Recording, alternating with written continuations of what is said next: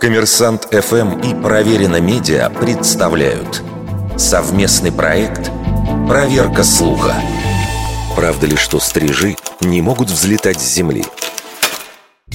О том, что стрижи не очень приспособлены к жизни на земле, было известно давно. Еще в середине XVIII века Карл Линней дал латинское название «безногая ласточка» самому распространенному виду стрижей.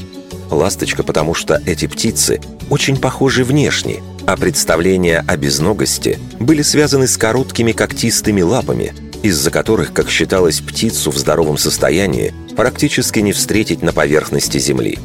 Однако натуралисты прошлого не замечали главную причину нелюбви стрижа к передвижению по Земле – эта птица не ловит ползающих насекомых, а предпочитает летающих.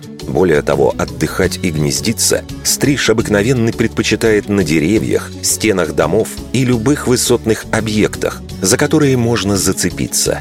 Союз охраны птиц России и проекты ТАСС «Наука» утверждают, что стрижам действительно сложно взлетать с земли из-за длинных крыльев, но при этом не отрицают саму возможность.